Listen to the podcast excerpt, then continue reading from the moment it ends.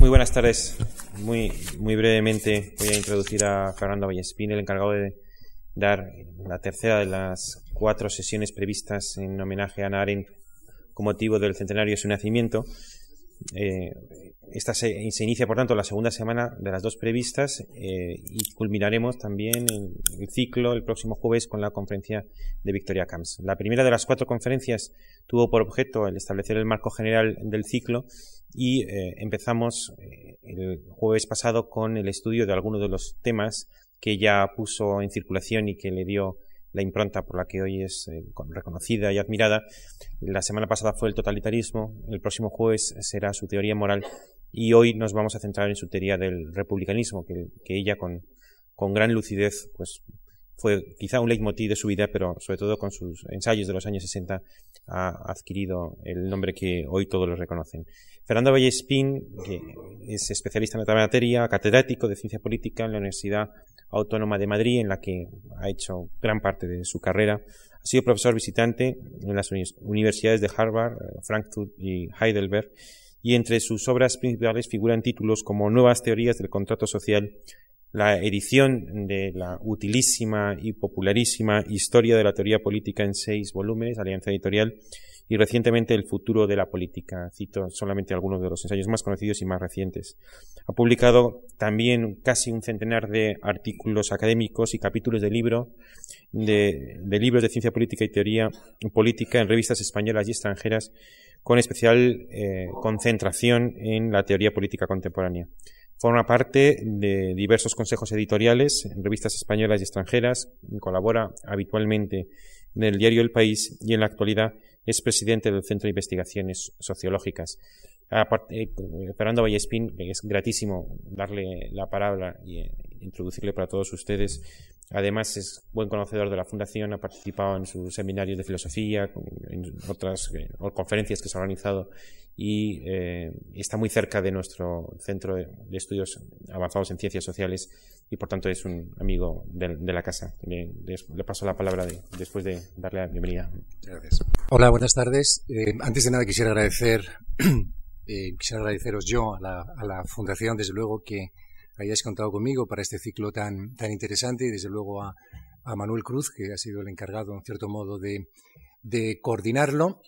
Eh, desearía comenzar diciendo que eh, el tema que hoy nos, nos, convoca aquí, que es el ver hasta qué punto Hannah Arendt puede calificarse o no como republicana, es decir, es el tema que quizá tenga más que ver con su teoría normativa en un sentido, en un sentido más estricto, genera gran cantidad de problemas. Eh, yo no tengo tiempo de poder resolverlos todos, ni tampoco de exponer con detalle todas y cada una de las enorme cantidad de facetas que, muestra su teoría. Yo comenzaría diciendo, sin embargo, que Hannah Arendt fue republicana antes del republicanismo. Con esto lo que quiero decir es que eh, Hannah Arendt eh, empieza a diseñar rasgos de una teoría política que después, con el paso del tiempo dentro de la teoría política contemporánea, empezó a calificarse como de republicana. Desde luego no es un descubrimiento de la teoría política contemporánea, el republicanismo, sino que es más bien la, eh, recuperación de un discurso no del todo definido que nos encontramos a lo largo de prácticamente toda la historia toda la historia del pensamiento eh, político.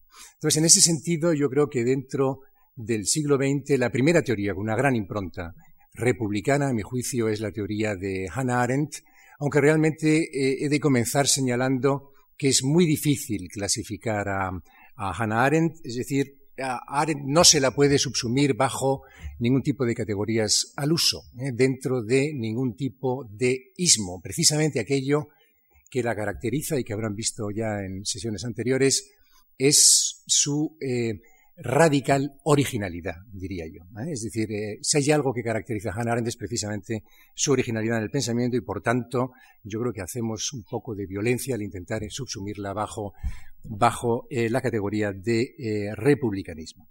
También porque Hannah Arendt, eh, por el tipo de método que aplica en el estudio de la, de la vida en sociedad, que es un método fenomenológico, eh, rehuye de todo tipo de metodología sistemática, con lo cual, en cierto modo, en Hannah Arendt tampoco nos encontramos como nos vamos a encontrar en otros teóricos republicanos al uso, sobre todo en el mundo académico anglosajón, nos vamos a encontrar, por tanto, en ella una metodología que siga las pautas que nos encontramos habitualmente en ninguno de estos, en ninguno de estos eh, autores. Em, por tanto, es radicalmente diferente del de, eh, republicanismo que nos encontramos en quienes realmente lo han revitalizado, a mi juicio, que son, que son los eh, historiadores de las ideas, sobre todo del entorno de, de la escuela de Cambridge, Quentin Skinner o John, John Pocock, que lo que hacen realmente es intentar ver cómo evoluciona ese discurso republicano que había sido abandonado prácticamente desde la época de, Maquiavelo y cómo vuelve a ir resurgiendo a lo largo de, largo de la historia. Pero lo hacen con una enorme conciencia de método. ¿eh? Un método tremendamente historicista, puramente contextual, un método además que se apoya en em, una filosofía del lenguaje muy estricta, donde el contexto es siempre un contexto de tipo lingüístico y, por tanto, eh, yo me atrevería a decir que esta recuperación del republicanismo de estos historiadores es una recuperación sistemática, muy historicista, pero que carece, en cierto modo, de, iba a decir de vida, pero quizá Hannah Arendt lo calificaría así, es decir, que carece realmente de una conexión de esos principios de la tradición republicana con el mundo en el que nosotros vivimos, el mundo político que realmente tenemos ante ante nuestros ojos. Hay otra corriente del republicanismo que tampoco tiene que ver con lo que hizo Hannah Arendt, que es lo que se denomina así, la que realmente codifica la, tradición del, republicanismo en la filosofía o en la teoría política contemporánea, que en cierto modo es producto de la evolución de eso que podemos calificar como el debate en torno a la teoría de la justicia de John Rawls. Para muchos de ustedes que no lo conozcan, John Rawls es un filósofo político que publicó un libro genial en el año 71, se llama La teoría de la justicia, y que dio lugar a una auténtica revitalización de la filosofía y la teoría política. Y a partir de Rawls es como verdaderamente comienza a, diferenciarse en el mundo académico todo un conjunto de teorías, entre las cuales está indudablemente el liberalismo, el liberalismo político, que funda, en cierto modo, codifica el propio Rawls, pero también otros posicionamientos como puede ser como puede ser el comunitarismo, algo diré de estas perspectivas, y el republicanismo empieza a ser algo así como un, tertius genus, es decir, el republicanismo aparece como un tipo de discurso que se aleja del individualismo propio, del liberalismo, pero que se aleja también de una concepción de lo público anclada, diríamos, en elementos que tienen que ver con lo identitario, ¿eh? con el vínculo fuerte de las de las comunidades que se instituyen a partir de la nación, la raza, la lengua, y eh, que por el contrario eh, muestra su preocupación por la pérdida de lo público, por la crisis de lo público. Aquí ayudó muchísimo la revitalización de la obra de Hannah Arendt, ayudó muchísimo también la, popularidad de, la propia obra de alguien que se tomó muy en serio verdaderamente esta labor de, eh, revitalizar la democracia, como fue el filósofo eh, Jürgen Habermas, que en cierto modo lo que se denuncia es cómo la política cada vez se reduce más a una gestión de puros intereses privados, que aparece gobernada por la hubris, por la desmesura de la pura gestión administrativa y sobre todo también eh, en, casos en que no están así por la eso que podemos calificar como la exaltación etno-nacionalista. Entonces, eh, digamos, este empieza a aparecer un discurso, por tanto, que toma puntos de contacto con esa tradición anclada, sobre todo, en la antigua Roma, en la antigua Grecia, sobre todo en la obra de Aristóteles, que después vuelve a revitalizarse en el Renacimiento, sobre todo a través de Maquiavelo, que vuelve a reaparecer en las revoluciones, en las revoluciones eh, francesa y americana, incluso en la propia revolución eh, inglesa, que como he sabido es de, es de algo más de un siglo antes de la propia revolución francesa. Es decir, que ahí encuentran algunos instrumentos conceptuales para enfrentarse tanto al liberalismo como al comunitarismo. Bueno, este republicanismo no es el republicanismo de Hannah Arendt, eso sí lo quiero decir eh, bastante claro. De otras razones, no solamente porque Hannah Arendt no participó, no le dio tiempo a participar de esos debates que había en la filosofía política, que, hubo después en la filosofía política contemporánea, pero en parte también porque son distinciones que yo creo que están cogidas con alfileres. Es muy difícil ¿eh? realmente distinguir a los algunos comunitaristas que además se califican a sí mismos como comunitaristas radicales de algunos liberales, algunos liberales son más democráticos que otros, con lo cual tienen componentes indudablemente republicanos. Por lo tanto, yo creo que eh, eh, Arendt tiene un republicanismo que es necesario rescatar también de esta tradición contemporánea de la filosofía política, que a mi juicio, y en esto voy a ser un poco duro, quizá, y aunque yo la he practicado hasta ahora, la vengo practicando, que a mi juicio está más interesada esta, esta, teoría política en contemplarse a sí misma y en contemplar a los colegas, lo que hacen los colegas, y entrar en grandes disquisiciones teóricas que no en contemplar lo que debería, lo que debería ser su objeto, que es precisamente el mundo de la política real. Por tanto, hay eh, este desfase, yo creo que es el que no existe para nada en, Hannah Arendt. Hannah Arendt quiere que su reflexión sobre la República sirva para no solamente para concienciarnos respecto de la política que nos rodea, eh, con vocación normativa, es decir, con vocación de, crítica y de mejora, pero Hannah Arendt también lo que quiere, en cierto modo, es hacer justicia a eh, este discurso, tratando de recuperarlo del pasado. Y esa recuperación yo creo que es verdaderamente algo, algo verdaderamente fundamental. quizá la, la pregunta eh, más interesante en este contexto es ver, bueno, ¿y cómo es que Hannah Arendt se hace eh, eh, republicana? Entonces, era un discurso relativamente exótico. He sabido que ella fue discípula de Heidegger y después, sobre todo, discípula de, de Jaspers. ¿Qué le conduce a Heidegger a hacerse, perdón, a Arendt a hacerse republicana cuando además está tan enormemente influida por el contexto en el que ve la luz intelectualmente, que es el contexto precisamente de la crisis de la modernidad, que es el contexto de, eh, digamos, de eso que podemos calificar como la, crisis de la Gran Guerra, de la persecución de los judíos, del holocausto. Ella es una víctima clarísima del holocausto que tiene que, tiene que exiliarse. Ella, por tanto, se autodefine, en cierto modo, también como paria. ¿eh? Entonces, ella es una apátrida, hasta que ya muy tarde en su vida le conceden la nacionalidad, eh, la nacionalidad americana. Entonces, bueno, ¿qué es, eh, ¿cómo puede Hannah Arendt encontrar en un discurso que es tremendamente, como veremos enseguida, que es tremendamente optimista, cómo puede Arendt encontrar una salida frente a, eh, diríamos, una debacle civilizatoria, que es la debacle civilizatoria a la que está asistiendo toda la intelectualidad, toda la intelectualidad europea del momento. Yo creo que esto es muy interesante porque, en cierto modo, en Hannah Arendt nos vamos a encontrar algunos de los rasgos que nos encontramos también en la obra de autores como Heidegger, como otro filósofo político muy conocido, que es eh, Leo Strauss, que nos encontramos también en, los autores de la Escuela de Frankfurt, como Adorno y, Horkheimer, donde, en cierto modo, en todos ellos tienen algo en común. ¿eh? Y eso que tienen en común es pensar que la modernidad ha tocado fondo. ¿eh? Es decir, que ese mundo de promesas, ¿no? de hacia un mundo mejor gobernado por la razón, donde la emancipación va a ser la pauta, donde vamos a poder, en cierto modo, eh, superar todo tipo de vínculo con el pasado, eso ya es, eh, no ha sido posible y además no parece que será, no parece que será posible. Hay una frase de Adorno y Horkheimer cuando hablan de este nuevo mundo totalmente administrado que ha sido producto precisamente de esta evolución de la nueva racionalidad moderna, que es cuando dicen eso de que ahora ha aparecido una nueva forma de poder anónimo e incomprensible, ¿eh?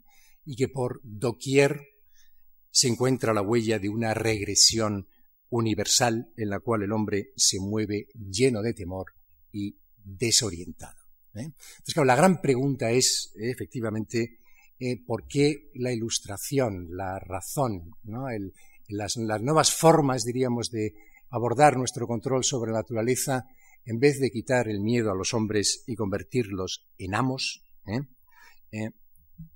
les ha convertido precisamente en lo contrario, nuevos seres mucho más temerosos, quizá, y desde luego, y desde luego en siervos de este nuevo aparato burocrático administrativo que ha establecido una nueva forma de em, dominación.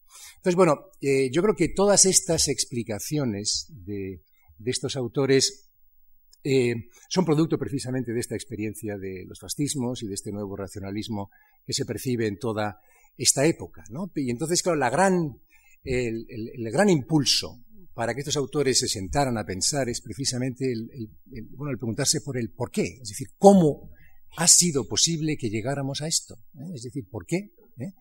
En vez de convertirnos en amos, nos hemos convertido en siervos. ¿no? ¿Por qué la humanidad, y cito a, Adorno, en vez de entrar en un estado verdaderamente humano, desembocó en un nuevo género de barbarie? Adorno, como sabido, es aquel que dijo esa famosa frase de que después de Auschwitz no se podía escribir poesía. Ya hemos visto que después de Auschwitz sí se ha podido escribir eh, poesía. Y bueno, y todos estos autores, digamos, se refugian en una, o bien en un cierto escapismo, como el caso de Leo Strauss, que lo que viene a decir es, eh, bueno, pues que realmente lo único que queda es refugiarse en la tradición de la filosofía política clásica. Lo vemos en Heidegger, que busca la salvación a través de, un pueblo histórico y su tierra, como él viene viene a decir, o la Escuela de Frankfurt, que busca levantar, en cierto modo, acta ¿no? de esta huella de regresión sin aportar verdaderamente, aportar verdaderamente em, una salida. ¿no? El, Lukács eh, dijo con mucha ironía que él, cuando leía a los frankfurtianos, se los imaginaba tomando una copa de coñac al borde del abismo. ¿no? Es un poco la sensación, ¿no? es decir, no hay, ¿eh? un poco el síndrome este de no hay salida. ¿eh? Es decir, esto esto en la humanidad no tiene arreglo. ¿eh? En gran medida explica muchas salidas, digamos, también de, todo ese, ese humus ¿no? que, caracteriza a todos los existencialismos que también empiezan a, aparecer en esa época.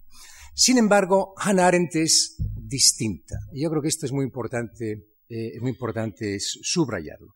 Porque ella lo que viene a decir es que no todo se ha acabado y además podemos encontrar en nuestra propia tradición las huellas de algo que potencialmente es liberador. Es decir, podemos reconstruir intelectualmente determinados hitos históricos que nos permiten ser mucho más optimistas respecto del futuro de la humanidad. Por tanto, lo fundamental es volver otra vez a un pensamiento, a un pensamiento libre, buscar una nueva forma de teoría como terapia, ¿eh? frente a la mayor de las pérdidas que ha provocado este nuevo mundo, que es lo que, la mayor de las pérdidas que, a decir de Hannah Arendt, es la pérdida del sentido. ¿eh? Es decir, cuando ya no sabemos orientarnos en el mundo, en el mundo que nos, que nos rodea. Y esto no deja de ser paradójico, porque indudablemente, y lo habrán visto en sus análisis sobre, sobre el totalitarismo, sus análisis del fascismo, que son verdaderamente eh, fascinantes, eh, el problema es, bueno, cómo reconstruir algo que al mismo tiempo, bajo las condiciones objetivas de la sociedad moderna, ya no es apenas visible. ¿eh? Es decir, ¿acaso no es casi mejor hacer como los frankfurtianos, ¿no? un gran gesto de rechazo frente a lo existente, pero sin la posibilidad de objetar ¿eh? algo completamente distinto? Es decir, un mundo un mundo eh, eh, mejor.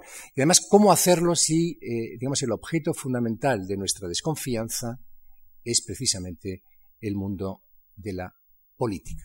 Porque ahí es donde vemos cómo se instaura una nueva forma de poder que es cada vez más, que es cada vez más inaprensible. Entonces, bueno, lo que viene a decirnos, lo que viene a decirnos Hannah Arendt, y ahí es donde se ve un poco su, su metodología, esta fenomenológica, lo que viene a decir Hannah Arendt es que eh, es posible hacerlo si tenemos la capacidad de leer el, pasado con sentido. ¿eh? Es decir, si em, volvemos a aquellos elementos de nuestra tradición que son recuperables, porque en último término, aquello que reflejan tiene mucho que ver con lo que los seres humanos realmente, realmente somos. Por tanto, em, lo, que, lo que nos dice es que, eh, y yo lo diría en una frase que no es de ella, que es de Walter Benjamin, que fue un íntimo amigo, un íntimo amigo de ella. Ella fue la que escribió algunas de las introducciones a, a sus libros cuando se tradujeron al inglés. Walter Benjamin, que también era miembro de la Escuela de Frankfurt y que se suicidó al no poder entrar en España, huyendo de los nazis, en Port Bow, eh, precisamente. Benjamin decía algo en sus tesis sobre filosofía de la historia de que es preciso no dar nunca nada de lo que alguna vez haya acontecido como perdido para la historia. Es decir, eh, de lo que se trata en cierto modo es de volver a la historia, volver a las experiencias del humano para a partir de ahí encontrar algún tipo de solución para nuestros problemas del presente. Alguien ha dicho que en este sentido Hannah Arendt practica eso que Nietzsche llamaba, eh, llamaba la historia, la historia monumental. Es decir, lo que se trataría en cierto modo es de reconstruir el pasado, pensando que en el pasado se contiene, se contiene un depósito de conocimiento políticamente útil. ¿eh? y que de no tener en cuenta ese depósito y de no tomar en cuenta verdaderamente estas experiencias del pasado, no solamente estamos condenados a repetirlo, como dice la conocida frase, sino que también estamos condenados a no comprender el presente. ¿eh? Entonces, de lo que se trata es de que la historia pueda servir a la comprensión del presente en vez de enterrarla bajo el peso del, eh, pasado. Entonces, claro, el problema, eh, sin embargo, aquí es ver cómo, mm, cómo hacerlo, ¿no? Porque hemos perdido ya muchas de las significaciones que para la identidad del hombre nos proporciona el pasado. El pasado aparece o bien tremendamente fragmentado, con lo cual carece de relevancia para el futuro, o bien unificado en torno a un discurso de filosofía de la historia del tipo hegeliano del tipo hegeliano marxista, como siguiendo golpes, ¿no? Funcionando, evolucionando a golpes, a golpes, diríamos, de eh, movimientos eh, eh, dialécticos. Entonces ella, para reconstruir esta idea, se vale de una preciosa frase de, frase de, de Alexis de Tocqueville, que cuando decía eso de que si el pasado ya no alumbra el porvenir, el espíritu camina entre tinieblas, que no es una mala frase ahora que en España estamos debatiendo el tema este de la memoria, precisamente, ¿no? Si el pasado ya no alumbra el porvenir, el espíritu camina entre tinieblas. Es decir, eh, eh, tenemos que volver al pasado para poder comprender el presente y en el pasado encontramos, en cierto modo, los elementos que nos permiten comprender eh, nuestro presente y, por tanto, conformar también nuestro propio, nuestro propio futuro. Ella ella cita también continuamente, yo se lo, he leído en, al menos seis o siete escritos distintos, una frase de René Char que, dice Notre héritage n'est précédé d'aucun testament. Lo leo en francés porque ella siempre lo pone en francés, aunque no escribe en francés. Es decir, nuestra herencia no está precedida de ningún testamento. ¿eh? Y por tanto, sin un testamento, sin una tradición, ¿eh? que selecciona nombres, que transmite y preserva, que indica, la estoy citando ahora mismo, ¿eh? Que indica dónde están los tesoros y cuál es su valor, no parece haber una continuidad querida en el tiempo y, por tanto, en términos humanos, ni pasado ni futuro, solo sempiterno cambio del mundo y el ciclo biológico de las criaturas que viven en él. Fin, fin de la cita. Es decir, lo importante es rememorar, y rememorar significa volver a la historia de forma tremendamente selectiva y sobre todo guiados por el convencimiento de que lo que alguna vez fue posible puede volver a serlo. ¿eh? Es decir, puede recuperarse, puede recuperarse de nuevo. Es decir, lo que hay que hacer, y aquí también utilizo una imagen ¿eh? de, Benjamin, es el el bucear en la historia para tratar de extraer de ella ¿eh? los elementos valiosos. ¿no? Decía, decía Benjamin, las perlas y el, las coral. Es decir, no nos interesa la historia, salvo para extraer de ella aquello que realmente puede tener un valor, primero porque nos describe ¿eh? lo que somos, en tanto que seres humanos, cuál es nuestra condición, luego volveremos sobre esto, pero sobre todo también porque nos permite esa rememoración, es decir, el, no olvidar ¿eh?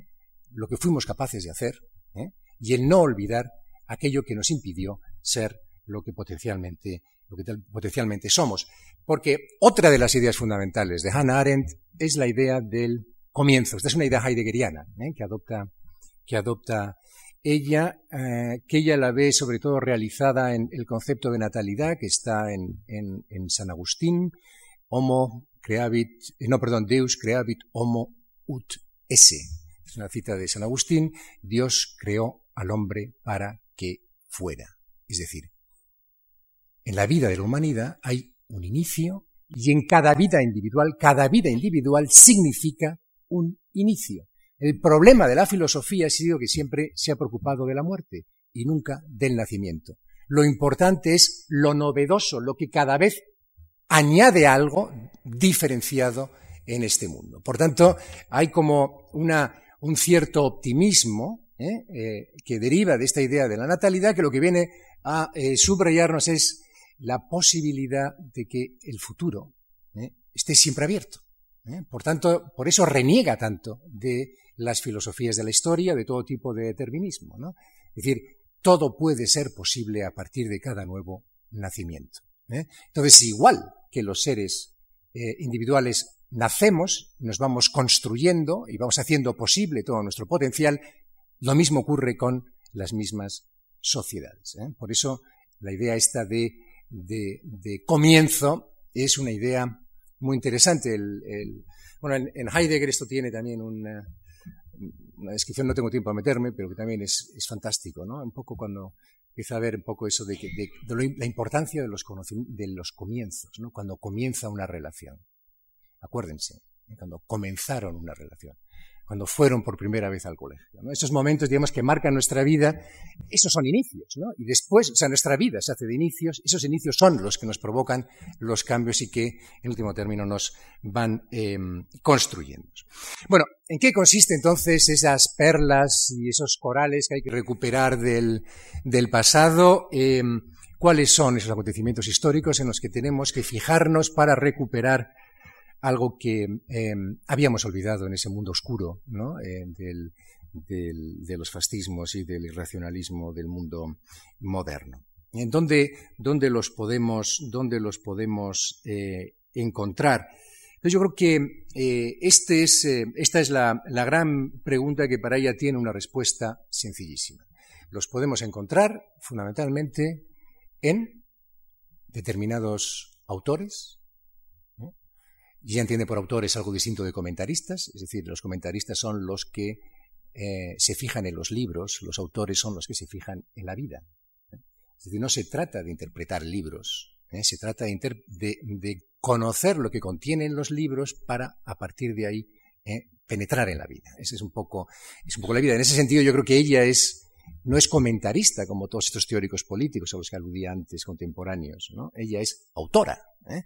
porque en cierto modo lo que trata es de, vivir, es decir, y vivir intelectivamente, o sea, tomar conciencia del mundo que le rodea. Bueno, pues esos momentos son efectivamente eh, lo, que el contenido de esas tradiciones que nos hablan sobre todo de un valor fundamental, que es el valor de la libertad, eh, que ella lo encuentra, por supuesto, en todos los autores la tradición republicana, que es donde de repente emerge la tradición republicana, pero también las grandes experiencias de eh, la libertad, eh, que son precisamente las experiencias revolucionarias, de las revoluciones políticas, que son fundamentalmente las revoluciones que con el tiempo nosotros llamaríamos burguesas, como puede ser la Revolución Americana, la Revolución, la Revolución Francesa, indudablemente, algunos momentos al inicio de la revolución bolchevique, en el momento en el que se produce, que ella lo siguió con muchísimo, muchísima atención, que se produce hace exactamente 50 años, me parece que fue ayer o antes de ayer, la revolución húngara del 56, ¿eh? la rebelión frente a la dominación eh, soviética. Esa es la experiencia importante. ¿Por qué? Pues nos dice, bueno, porque, por ejemplo, en la revolución americana, ¿eh? el concepto fundamental es el concepto de felicidad pública. En la Revolución Francesa, el concepto fundamental es el concepto de libertad pública. Fíjense que el objetivo es lo que hay que, eh, lo que, hay que subrayar. Entonces, en ambas instancias el énfasis se pone sobre lo público. Y dice una frase que eh, merece ser citada, literalmente dice, yo creo que esto es el núcleo fundamental de toda filosofía republicana. Es decir, si alguien no se cree lo que dice esta frase, no es republicano. Perdonen que sea tan, tan drástico. Dice, nadie puede ser feliz sin participar en la felicidad pública. Nadie puede ser libre sin la experiencia de la libertad pública. Y nadie, finalmente, puede ser feliz o libre sin implicarse y formar parte del poder político. Es decir, no hay felicidad individual si los demás no son felices, podríamos decir. ¿eh? No hay libertad si los demás no son libres. Esta es la idea fundamental del republicanismo. ¿eh? Es decir, los hombres solo pueden ser libres en estados libres. ¿eh? Y, por, y nadie y ninguno tampoco podemos disfrutar ni de la felicidad ni de la libertad si no participamos activamente en aquello que tenemos en común, que es precisamente nuestra dimensión de la ciudadanía. Entonces aquí es donde, digamos, este es, este digamos que es el, la máxima dura, el, el, núcleo duro del republicanismo, que tampoco hay que tomárselo tan al pie de la letra. Hay quien dice, los antirepublicanos dicen que claro, el republicanismo está muy bien porque se corresponde con épocas donde lo privado era el horror, ¿eh? con matrimonios amañados, ¿eh? con el mundo este, digamos, de la gestión de la casa, con, pues claro, entrar en lo privado era pues, entrar en un mundo que no era nada grato, ¿no? Mientras que el mundo de lo público era el mundo del reconocimiento mutuo, era el mundo, claro, estamos hablando de hombres libres, ¿no? Varones libres, que eran casi todos eh, prácticamente varones. Entonces, claro, el, esto eh, tiene sentido que se subrayara de una manera tan, tan fuerte en el mundo anterior a la modernidad, pero en la modernidad supimos descubrir también las maravillas de lo privado. Y Hannah Arendt no niega ¿eh? Que lo privado sea importante, luego podemos volver sobre ello. Lo que viene a decirnos es que sin la dimensión de lo público somos seres humanos demediados, entre otras razones porque nuestra naturaleza, ahora sí que luego entrar en ello, no puede verdaderamente realizarse. Es decir, primer punto importante a tener en cuenta, y voy a tratar de ser un poco más esquemático, los atributos fundamentales de la vida humana solo pueden florecer a través de la acción política en una interacción ¿eh? con otros. ¿eh? Por eso dice que la política es inter hominis esse, es decir, estar entre hombres, estar con otros. ¿eh? Es decir, la política es la energía del compartir. Entonces ahí es donde está verdaderamente el elemento fundamental. Luego, en segundo lugar, que no puede haber hombres capaces de de realizar su libertad sin un mundo compartido, sostenido por instituciones comunes que sean la responsabilidad de todos y se sostengan por la acción de todos.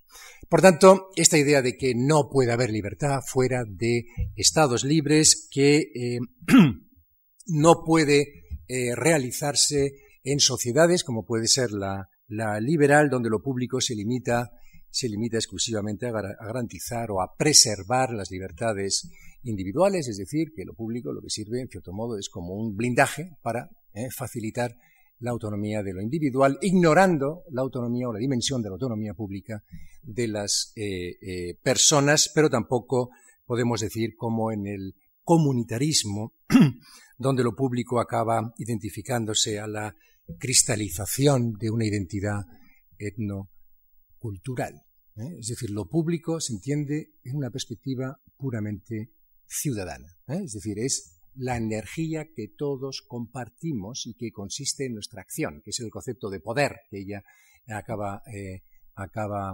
em, diseñando más adelante. Entonces, bueno, yo creo que, em, que esta visión del hombre, la primera parte, que he mencionado. Esta visión del hombre la encuentra realizada Hannah Arendt precisamente en esas experiencias políticas a las que antes me refería y sobre todo desde una perspectiva teórica en la filosofía práctica, eh, en la filosofía práctica aristotélica. y em, de lo que se trata, en cierto modo, es de ver, eh, y esto es verdaderamente lo, lo, lo auténticamente fascinante de la obra de Hannah Arendt, es de ver cómo conecta esta concepción suya, que yo creo que tiene un contenido antropológico, casi ontológico sobre lo que es el, ser humano, ¿eh? Eh, marcado sobre todo por la dimensión de la acción, ahora enseguida entro, entro en esto, ella lo conecta con la propia idea de la institucionalización de lo político. ¿eh? Es decir, el, para ser libres hay que crear instituciones libres. Por eso le fascina tanto los momentos revolucionarios, porque es el momento, diríamos, los nacimientos, el inicio ¿eh? de las sociedades. Es el momento en el cual podemos ejercer nuestra libertad de una manera más plena que nunca, sencillamente porque es el momento de la gestación, ¿eh?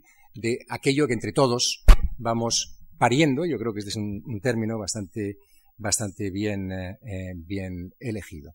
El problema para Hannah Arendt y el problema es que no es capaz de explicar, bueno, sí lo trata de explicar, pero lo explica, a mi juicio, insuficientemente el por qué degeneran esos momentos de libertad.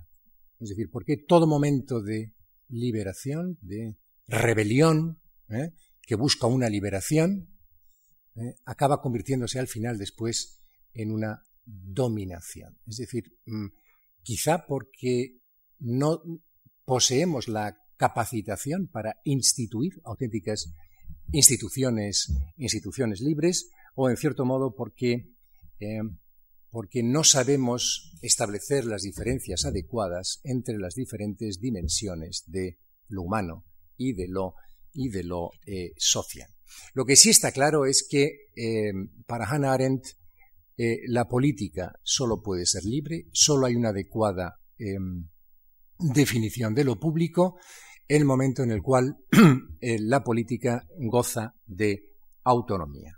Es decir, sin una autonomía de la esfera de la política respecto de otras esferas de la sociedad, como puede ser la economía, que es el ejemplo más, más obvio, no podremos nunca verdaderamente acceder a este, acceder a este eh, eh, mundo de libertad. Por tanto, para Hannah Arendt el, gran peligro es cuando la dimensión de lo social, ¿eh? es decir, la dimensión de eso que ella llama en algún momento el mundo de la necesidad, comienza a colonizar poco a poco el mundo de la política hasta convertirlo exclusivamente en, un derivado, en un derivado em, en un derivado suyo. Entonces, em, em, la política es autónoma, según Hannah Arendt, en tanto en cuanto consigue ofrecer un sentido de sí misma, en nuestra capacidad para orientarnos en torno a cómo queremos vivir. ¿eh? O sea, es decir, la política sirve para orientarnos en ese objetivo. ¿eh? Entonces, claro, todo colectivo, en todo momento, tiene que poder decidir cómo queremos vivir. No tenemos, o sea, cuando hablamos de política, por tanto, ella excluiría todas las dimensiones que tienen que ver con eso que se llama, pues, toda la estructura de dominación, ¿eh? digamos, el, poder, en ese sentido, diríamos, de eh, jerárquico. la política sería algo mucho más horizontalizado y mucho más comunicativo, donde precisamente lo que se trata es de sacar a la luz poco qué es lo que queremos hacer con nuestra vida. Por eso somos libres. Por tanto, eh, el fundamento de la legitimidad de la política lo extrae de una inmanencia de una ciudadanía libre actuando en un espacio público abierto a la comunicación intersubjetiva. ¿eh? Sin estas condiciones, verdaderamente, no hay política. Por tanto, eh, el fundamento normativo solo lo puede extraer la política de sí misma y de un concepto que yo creo que es mm, quizá excesivamente excesivamente em, eh, difícil de obtener muchas veces, que es el concepto de libertad en ese sentido enfático que ella, que ella le da al mismo.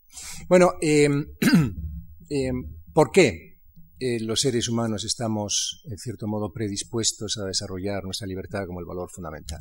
¿Eh? ¿Y por qué además ese concepto de libertad tiene que ver con eh, diríamos, con la participación conjuntamente con otros seres humanos en las actividades que nos son comunes. Es decir, ¿por qué la esencia de la política es precisamente aquello que nos permite eh, actuar conjuntamente, actuar de, común acuerdo eh, para construir un mundo de lo social.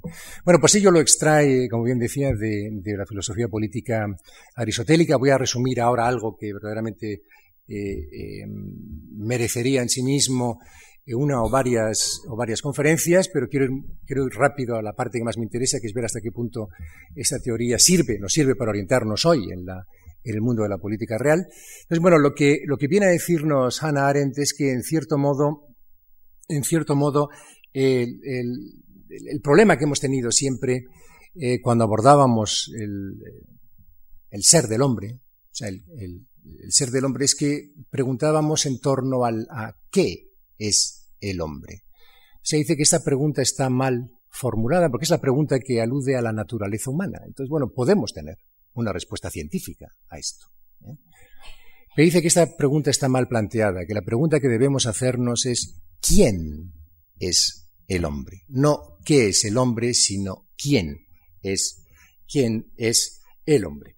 Entonces, claro, aquí ya, si nos hacemos esa pregunta, eh, necesariamente tenemos que incorporar en nuestra reflexión sobre el ser del hombre precisamente eh, nuestra dimensión, eh, nuestra dimensión social, ¿eh? aunque digamos que social y, social y política. Porque, de cierto modo, lo, interesante de la reflexión arentiana es que, por un lado, subraya la esencial igualdad del hombre, en tanto que ser libre, pero por otro lado subraya la radical diferencia entre los hombres, eso que ella llama la pluralidad. ¿eh?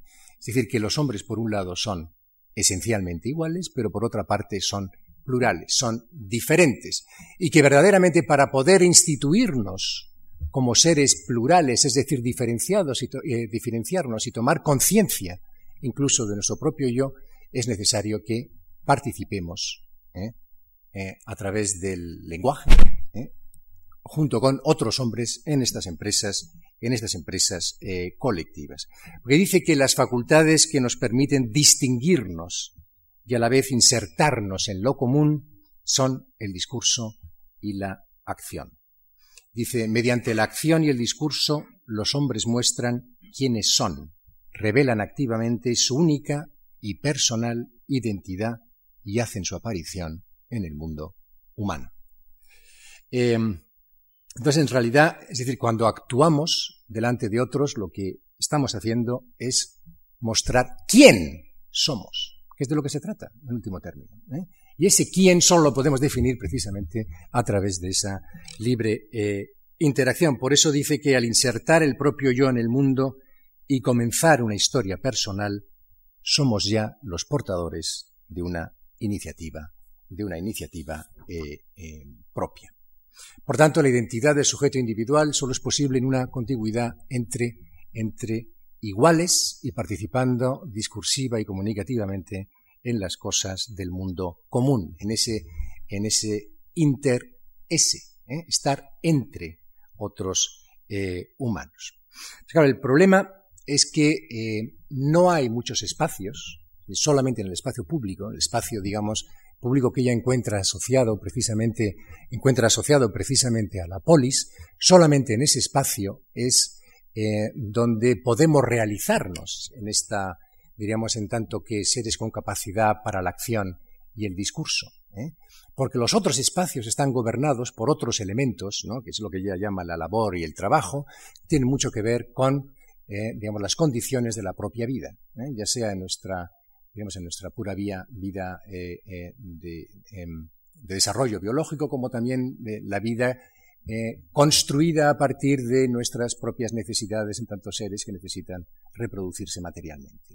Entonces, por tanto, lo que es muy importante para Hannah Arendt es que toda sociedad en todo momento tome conciencia de que existe una esfera, que sería esta esfera de la libertad, donde los hombres son capaces de la acción, que está gobernada por el discurso, que no debe dejarse contaminar de ninguna de las formas por este otro mundo. Por eso esa distinción aristotélica griega entre, por un lado, el oikos, la casa que está sujeto, diríamos, a la jerarquía, que está sujeto a la distribución de las tareas, que está sujeto diríamos, al principio de la necesidad, ¿eh? se diferencia radicalmente de la idea de la polis, ¿no? de ese espacio público en el que realmente lo que gobierna son otro tipo de actividades, de actividades eh, humanas.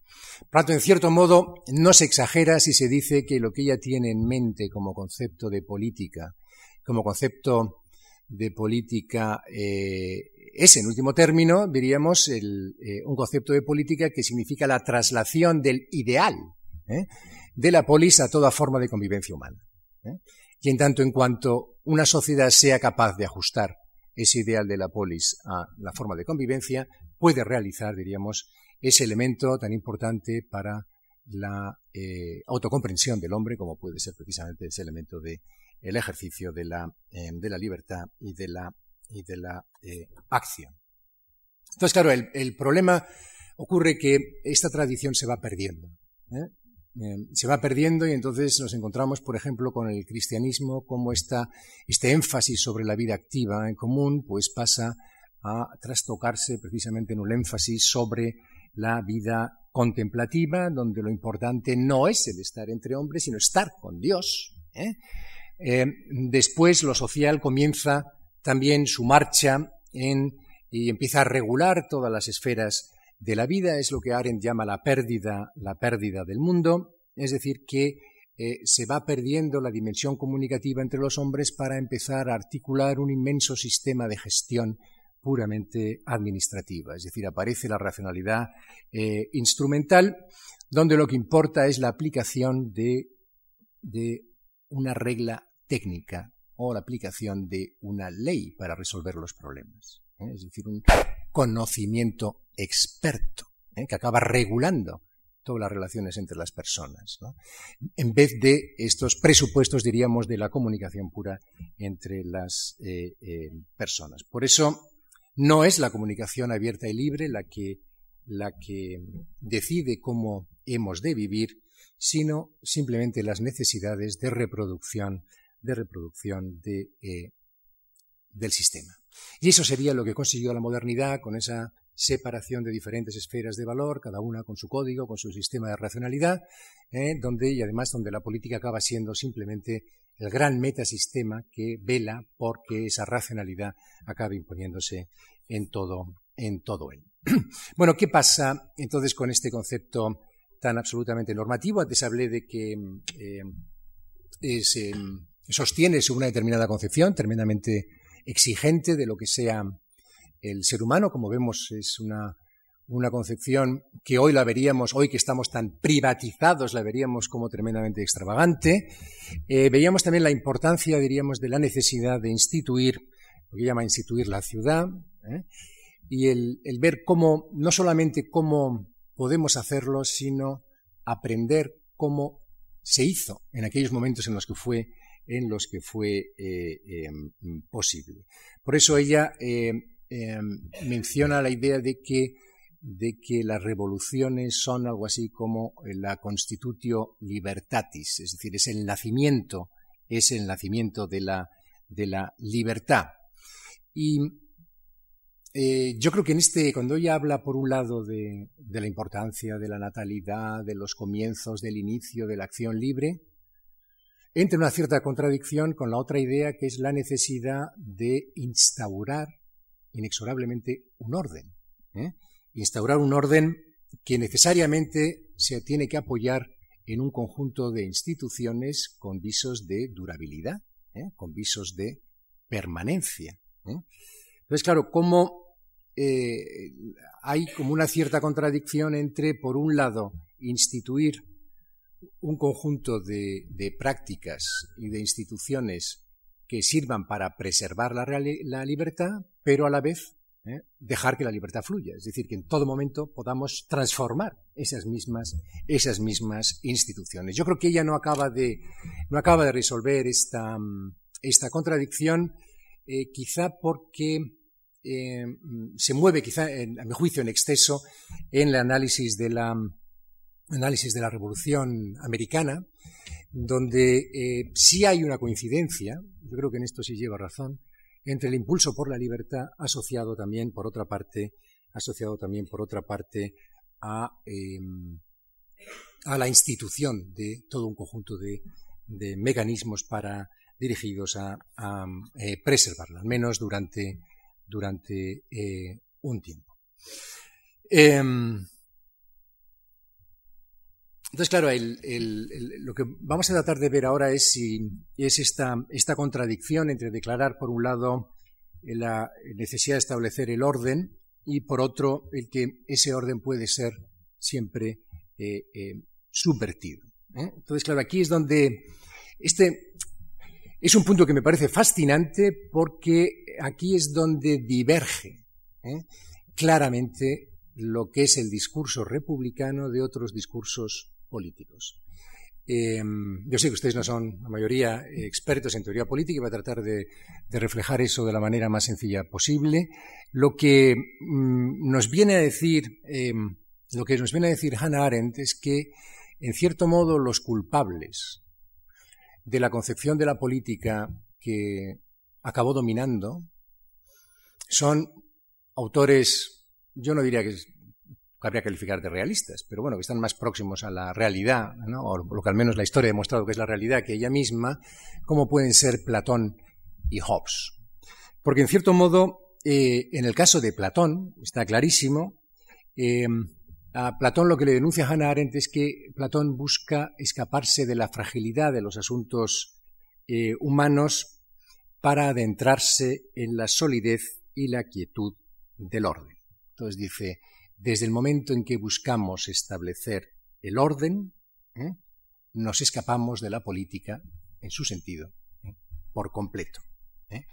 Dice, y Platón necesita, para imponer el orden, recurrir a un concepto que sería un concepto nefasto, que es el concepto de gobierno, rule, es el término que utiliza. Y la cito, dice, el concepto de que los hombres solo pueden vivir juntos legal y políticamente cuando algunos tienen el derecho de mandar y los demás se ven obligados a obedecer. Este es el pecado. ¿eh? Es decir, cuando de repente entramos en una relación simétrica y nos dividimos en gobernantes y gobernados. Entonces, claro, aquí, dice Arendt, se elimina el elemento personal de la política. La política comienza a convertirse en una técnica, de la dominación. ¿eh? Con lo cual ya abandonamos el ámbito, diríamos, de la filosofía práctica, esta aristotélica, el ámbito de la comunicación, el ámbito de la praxis, y pasamos a una visión de la política que se construye sobre otro paradigma, que es el paradigma de la fabricación, que es el paradigma de la, de la poiesis. Por eso dice Arendt, el filósofo rey hace construye su ciudad como el escultor una estatua. Claro, estas son dos dimensiones que no se pueden, ¿eh? no se pueden compatibilizar. Son dos esferas radicalmente diferentes para, para Arendt. ¿eh? Es decir, una cosa es, ¿eh? diríamos, el tipo de racionalidad que necesitamos a la hora de, de construir un puente, que es puramente instrumental, y otra cosa es el tipo de racionalidad, que necesariamente tiene que ser dialógica, ¿eh? cuando construimos o cuando conformamos una vida, una vida en común. Por eso eh, abomina tanto también de Hobbes, ¿no? Cuando habla, cuando dice que el Estado es como un hombre artificial. O sea, el Estado es un artificio, es un constructo racional, ¿eh? que sirve, además, con el objetivo, diríamos, de garantizar la paz. Por tanto, no no sirve para eh, hacernos libres, sirve para precisamente evitar que nos, que nos eh, eh, matemos. Por tanto, ese contrato social jovesiano no es producto de un proceso de comunicación intersubjetiva, sino lo único en lo que nos ponemos de acuerdo es en someternos todos a un tercero, que sería precisamente el leviatán, y con el fin de asegurarnos nuestra libertad negativa, es decir, que más o menos nos dejen en paz, ¿eh? que nos dejen llevar nuestra vida, pero no para ¿eh? compartir nuestra vida eh, con los demás. Por tanto, aquí está ya in nuce el fundamento de la privatización que después hará suya indudablemente toda la tradición, toda la tradición del, liberalismo. Entonces, Hannah Arendt en esto sería la antítesis de, de Hobbes, tal y como nos describe su concepción de lo que significó la, gestación de la Constitución americana. Porque dice que la Constitución americana eh, es algo mm, que fue producido mediante un acto deliberado. ¿eh? Es decir, se construye un orden político mediante un acto deliberado con la capacidad además para acoger las exigencias, las exigencias máximas, diríamos, de la instauración de la libertad. No así ¿eh? En el caso de la Revolución Francesa. Ella abominaba la Revolución Francesa porque decía que estaba eh, dominada, y luego después la bolchevique, por la pasión, por la compasión. ¿eh? Es decir, la pasión por la compasión al final nos hace instituir un sistema ¿no? obsesionado por ¿eh? establecer un orden donde la economía es el, criterio, diríamos, de regulación al final de las relaciones políticos-sociales, en vez de ser, diríamos, la consecución de la, la consecución de la eh, realidad. Entonces, claro, la revolución americana representa no tanto la búsqueda del orden de la sociedad, cuanto de la forma de gobierno. Yo creo que es importante. Entonces, el resultado es la creación de una societas, en el sentido este latino de, alianza, una coasociación, podemos decir, ¿eh? en la que eh, conjuntamente nos hacemos la promesa de convivir, ¿eh? de vivir juntos y de establecer, diríamos, un orden con, dentro del cual haya de transcurrir nuestra vida política. Y esta frase sí me parece muy interesante porque dice Em, esta vida política nos sirve para proteger el aislamiento de los súbditos, es decir, para que los súbditos se puedan proteger unos respecto de los otros, que sería el contrato social jovesiano, sino como recurso para salir de él, precisamente. Es decir, para poder ¿eh? salir de nuestro aislamiento y, por tanto, reunirnos con otros, con otros, em, con otros eh, em, conciudadanos. Bueno, muy mal de tiempo, así que voy a saltarme, voy a saltarme alguna, alguna em, parte y voy al, eh, no les voy a entretener más de diez minutos, porque se acabo ya rápidamente. Entonces voy al, punto que había señalado al comienzo.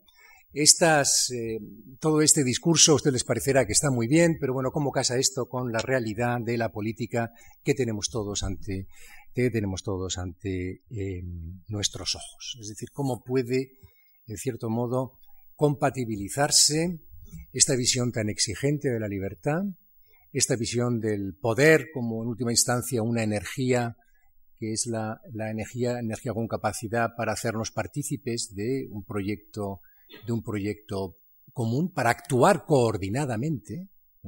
Ella dice que desde el momento en que hay la imposición de una voluntad sobre otra no estamos ante poder, sino que estamos ante violencia, que incluso introduce esta distinción me parece que es bastante interesante.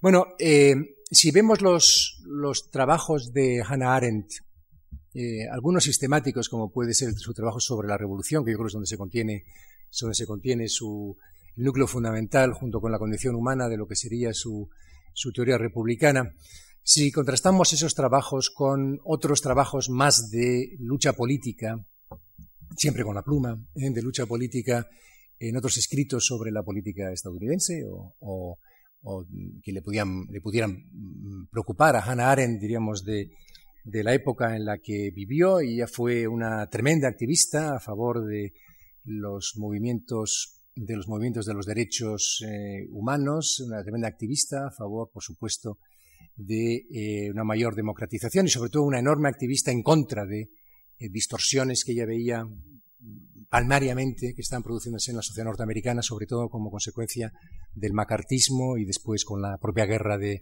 Vietnam. Le recomiendo un breve artículo suyo, bueno, breve, relativamente breve artículo suyo sobre la, sobre la mentira en política. Yo creo que en estos momentos en España es muy importante hablar de la mentira en política. Entonces ahí yo creo que Hannah Arendt hace verdaderamente un, un análisis verdaderamente excepcional. Bueno, si eh, si tuviéramos que sistematizar lo que dice allí, yo diría que hay eh, todo un conjunto de elementos del funcionamiento de las democracias liberales de nuestros días que preocupan a Hannah Arendt y que siguen presentes en el mundo en el que nosotros vivimos y que por tanto en principio son irreconciliables con estos principios que acabamos de ver. Son irreconciliables con ese núcleo duro del republicanismo al que antes al eh, eh, aludía. Y como he prometido ser muy sistemático, empiezo ya. Eh, en primer lugar, y esto es, esto es fundamental, Hannah Arendt denuncia que se ha producido una importantísima quiebra del espacio público.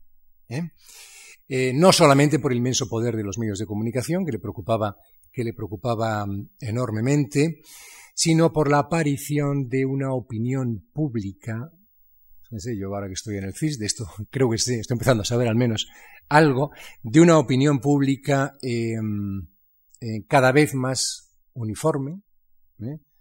cada vez eh, con mayor capacidad de expulsar de dicho espacio a las voces disidentes, es decir, cada vez son menos los que tienen la capacidad de pensar fuera de los parámetros de lo políticamente correcto en cada momento. Y eso distorsiona uno de los principios básicos y fundamentales para la preservación de una auténtica deliberación. Y, desde luego, la libertad, que es el derecho de libertad de opinión. Claro, Hannah Arendt lo que viene a decir, distingue entre opinión pública y libertad de opinión. La libertad de opinión, dice ella, la opinión es siempre individual, es subjetiva. ¿eh? La opinión pública es la masa. Ella también estaba horrorizada con la sociedad de masas. Es decir, refleja, diríamos en cierto modo, los impulsos de las, de las em, masas. Em, entonces dice que allí donde, donde no hay oportunidad para que se gesten opiniones individuales, fuera de aquellas que se contienen en la opinión pública, ¿eh? comenzamos a silenciar, diríamos, todo tipo de disidencia y por tanto tendemos ¿eh? crecientemente a una constante uniformidad. Es decir, perdemos ese elemento fundamental que de la diferenciación entre todos nosotros, ¿no? Es decir, perdemos la pluralidad. ¿Eh? Es decir, solo escuchamos las voces que hablan ¿eh? como nosotros y que piensan como nosotros. O en su caso, las de enfrente, como suele ser gracias al código gobierno-oposición. Pero aparecen como dos grandes bloques, cada vez más uniformados en torno a estados de opinión y se pierde el pluralismo, diríamos, de todas las demás voces. Por eso ella dice que la opinión pública lo que, lo que en cierto modo hace saca a la luz son estados de ánimo más que opiniones. ¿eh? Estados de ánimo más que opiniones. Yo una vez lo pienso también muchas veces con nuestras encuestas, cuando decimos estos son los problemas de los españoles, reflejan más estados de ánimo que auténticas, que auténticas, eh, auténticas eh, opiniones. Em, y desde luego también esa colonización permanente, también aquí, en el espacio de lo público, de, diríamos, de los eh, de problemas de tipo privado, de intereses privados, que tienen esa inmensa capacidad para hacerse públicos y, por tanto, desde esa instancia de lo público, poder conseguir la realización de sus objetivos de una manera más sencilla. Por tanto, un espacio público enormemente debilitado. En esto es curioso cómo el análisis que hace del espacio público, como también el análisis del deber, la necesidad de, el elemento normativo del espacio público, que la deliberación favorezca eh, digamos, el, dominio del mejor argumento, etcétera, etcétera. En esto coincide eh, muchísimo con Jürgen Habermas y Jürgen Habermas mismo reconoce su deuda eh, a este respecto a la propia Hannah Arendt. Segundo gran bloque de problemas, y va a ser también aquí más esquemático todavía, son los problemas de mediación entre los ciudadanos y los, y los, y los políticos, que son los problemas derivados, diríamos, son los problemas derivados eh, de, la representación del sistema, del sistema puramente eh, representativo. Em, y aquí, mm, a este respecto, Hannah Arendt cita una frase de Jefferson que es verdaderamente fantástica. Dice, Jefferson se dio cuenta que el peligro mortal para la República consistía en que la Constitución había dado todo el poder a los ciudadanos sin darles la oportunidad de ser republicanos o de actuar como ciudadanos. En otras palabras, el peligro consistía en haber dado todo el poder al pueblo a título privado y no haber establecido ningún espacio donde pudieran conducirse como ciudadanos. O lo que es lo mismo, hoy diríamos que somos consumidores, pero no ciudadanos, o en todo caso ciudadanos consumidores, es decir, que nuestro estado de ánimo con respecto a la clase política ¿eh? obedece a que nos alimenten más o menos con aquellas prestaciones que esperamos de ellos, que esperamos consumir de ellos. ¿eh? Es una denuncia que anticipa la propia denuncia que hizo em, el propio Habermas también cuando hablaba, diríamos, de problema de la desdemocratización de los estados de bienestar, es decir, cómo los estados de bienestar habían conseguido, en cierto modo, comprar lealtad de las masas a cambio de prestaciones sociales. Y que eso, en último término, atentaba contra el propio desarrollo de la autonomía individual. Es decir, algo así como yo, ciudadanos, ¿eh? os tengo agarrados, os compro a través de promesas de cada vez más mayor número de prestaciones sociales. Pero bueno, ¿esto qué es? ¿Eh? Aquí no hay debate, aquí no hay deliberación, aquí simplemente lo que hay es ¿eh? un, fenómeno de asimetría creciente entre los intereses de una clase política profesionalizada, que además que irreversiblemente y que casi necesariamente tiene que ser así, y diríamos los ciudadanos en cierto modo autónomos. Por eso ella favorece algo así como el, el, el World System que había ahí también en la época de, de la Revolución Americana, es decir, pequeños consejos o los propios consejos revolucionarios, para que, bueno, que por supuesto después a través de un sistema de federaciones varias, pues permitieran establecer redes democráticas que van unificando, en cierto modo, eh, por poner una metáfora que puede ser habermasiana, pues es un, sistema de canales donde va fluyendo, en cierto modo, la, diríamos, la espontaneidad ¿eh? de la deliberación pública ¿eh? hasta llegar, diríamos, a la propia estructura central del Estado. Esto no significa que Hannah Arendt eh, estuviera a favor de algo así como la democracia directa. Yo creo que no es cierto. Quienes ven Hannah Arendt una, una, persona que favorezca la democracia directa, pero sí estaría a favor de una democracia deliberativa, es decir, que haya los suficientes espacios como para que sea posible la deliberación. Y aprovecho para decirles que en el CIS, junto con el IESA, vamos a hacer la primera encuesta deliberativa en España que tiene mucho interés y lo traigo aquí a colación no por hacerme por hacerme publicidad, sino por algo muy interesante, que es poner en práctica, diríamos, esta dimensión de la deliberación como una dimensión fundamental a la hora de construir opinión. Es decir, una encuesta deliberativa consiste en que vamos a coger a 1.200 personas vamos a pasar una encuesta a un número considerable. Esas personas después la encerramos un fin de semana con expertos que van a hablar sobre el tema, en este caso sobre el ocio juvenil, ¿eh? y después les volvemos a pasar la misma encuesta, para ver si efectivamente, ¿eh? como dicen Arendt, Habermas y otros, la argumentación tiene la capacidad o no de alterar nuestras percepciones y, por tanto, permitir ¿eh? un cambio en la forma en la que nosotros vemos las cosas. Porque, claro, el problema de la sociedad en la que vivimos es que aparecemos en el espacio público con nuestros intereses ya perfectamente empaquetados. Aquí están mis intereses, y aquí los míos, y aquí los de usted, y bueno, vamos a ver cómo podemos, en cierto modo, llegar a un compromiso. No, se trata de poner dos intereses, pero estar dispuestos a abrir el paquete, ver lo que tienen los paquetes de los demás y a partir de ahí ¿eh? cambiar cromos.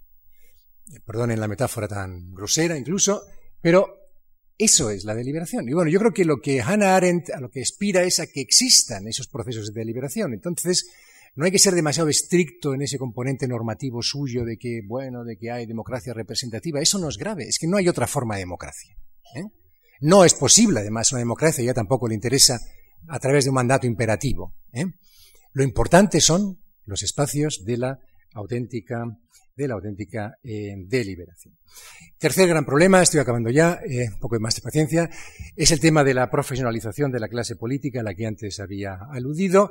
Es decir, no hay deliberación posible si los problemas políticos son presentados dentro de, dentro diríamos, de la, eh, de la participación en, a través de los partidos, cuando los intereses de los partidos, diríamos, eh, eh, em, absorben, diríamos, el interés de lo público. ¿eh? Ese partido viene de parte, es decir, los partidos representan una parte del colectivo, pero aunque tienen pretensión de defender al colectivo como un todo, sin embargo, es muy difícil evitar, diríamos, el faccionalismo que les es ínsito. Entonces, eh, lo que dice Hannah Arendt es que fuera de los partidos políticos a la gente les, le queda muy poca, eh, eh muy poco espacio para la auténtica participación política. Y si eso se une al hecho de que eh, no solo se profesionalizan los políticos, sino que también nos valemos cada vez más para la gestión de las cuestiones públicas de expertos. Es decir, aparecemos ante, es decir, la amenaza de la tecnocracia. Entonces tenemos expertos en política y expertos en todas las cuestiones sobre las que supuestamente nosotros tenemos que decidir. Y no hay una decisión democrática posible cuando ¿eh? aquello sobre lo que hay que decidir tiene una respuesta supuestamente científica. ¿Se imaginan ustedes que les diga el, piloto de un avión señores, tenemos, tengo un problema con un motor, me voy a someter a votación como a deliberación en el avión a ver cómo aterrizo, ¿no? Pues se producirá una escena de esa de aterriza como puedas, esa película, eh, se pueden imaginar, ¿no? Es decir, ahí no entra democracia. Es decir, la democracia tiene sentido y la política tiene sentido allí donde ¿eh? las decisiones no son necesarias, sino que precisamente allí, porque los temas esencialmente políticos son los que tienen que ver con lo contingente, lo que puede ser de muchas maneras diferentes. Y lo importante es ver cuáles son esas maneras y ver cuál es la que más nos conviene y cuál es la que, en último término, mm, puede ser capaz de eh, defenderse con razones más fuertes. Piensen que estoy diciendo razones más fuertes, no razones verdaderas. ¿eh? Porque allí donde hay verdades no hay democracia. ¿eh? Bueno, pues lo que se trata entonces es de emanciparse, nos dice ella, de ese mundo político enormemente profesionalizado, por un lado, pero enormemente también, enormemente sujeto a toda esta visión, esta visión eh, tecnocrática. Así desaparece de un plumazo la, eh, la em, libertad. Y acabo. Eh, yo creo que el elemento, de todas formas, que más nos puede enseñar de lo que nos dice Hannah Arendt, que es la política, y quizá el elemento fundamental no es un elemento que Arendt haya extraído necesariamente de la tradición republicana, aunque implícitamente está ahí también, ¿eh? en la idea esta, la deliberación, etcétera, sino que ella extrajo en, de la crítica del juicio de Kant, que es eh, precisamente eso que ella llama la capacidad, la capacidad del juicio. Es decir, que em, eh, cuando aplicamos las máximas de Hannah Arendt a la política, no eh, pretendemos confrontar la política con una visión idealizada de la misma, sino de lo que se trata fundamentalmente es de intentar poner en marcha lo que ella nos sugiere a través de eh, la capacidad del juicio, es decir, lo que nos permite eh, trascender nuestras visiones, perdón, nuestra visión de meros espectadores, incorporando de forma anticipada la posición de los otros. Es decir, eh, de lo que se trata en última instancia es de que los ciudadanos, en tanto que ciudadanos, podamos ¿eh? acceder a una instancia de algo así como espectador participante. ¿eh? Sencillamente porque juzgar implica acceder a una realidad en ausencia de un criterio de verdad frente al cual medir nuestra decisión, por lo que acabo de decir anteriormente. Es decir, hacerse un juicio sobre algo es algo bien distinto a limitarnos a aplicar un conjunto de reglas. Por tanto, el ciudadano juicioso sería el ciudadano racional. No porque aplique supuestamente unas categorías de la razón, sino porque a la hora de elaborar su juicio, implícitamente, en aquello que está observando, está introduciendo también la posición de los demás ciudadanos. Esa idea esta de un poco de de pensar con una mentalidad ampliada. ¿eh? El buen juicio en lo que consiste es en eso. Por tanto, por eso se dice que el sentido común ¿eh? es el mejor de los sentidos, porque es, digamos, el sentido que todos nosotros compartimos. Y eh, acabo con esto. Piensen ustedes que si hay algo verdaderamente fascinante de la democracia, y esto es lo que seguramente muchos de ustedes ni siquiera no han pensado, es que es el único espacio de la vida social en el que eh, somos considerados como iguales. En cualquier otro ámbito de la vida, en cualquier otro ámbito de la vida, ¿eh? se nos enjuiciará siempre en función de algún criterio, porque somos altos o bajos, guapos o feos, listos o, tontos, porque nos hemos esforzado o no nos hemos esforzado, es decir, porque son más rápidos, más lentos, ¿eh? pero en el mundo de la política democrática, ¿eh? Y esto, digamos que es lo verdaderamente fascinante, todos somos iguales. Es decir, el voto de Einstein vale igual ¿eh? que el voto de cualquier otro. ¿Por qué? Esto que parece que es contrario al sentido común. Pues precisamente porque parte del sentido común. Es decir, porque la capacidad de juicio no tiene que ver necesariamente con la inteligencia. ¿eh? No tiene que ver necesariamente con la inteligencia. Y todos potencialmente ¿eh? compartimos la capacidad de juicio. Es decir, podemos elaborar decisiones juiciosas. ¿eh? podemos realizar decisiones juiciosas. Al menos esta es una de las premisas en las cuales verdaderamente carece de sentido hablar de libertad. Muchísimas gracias.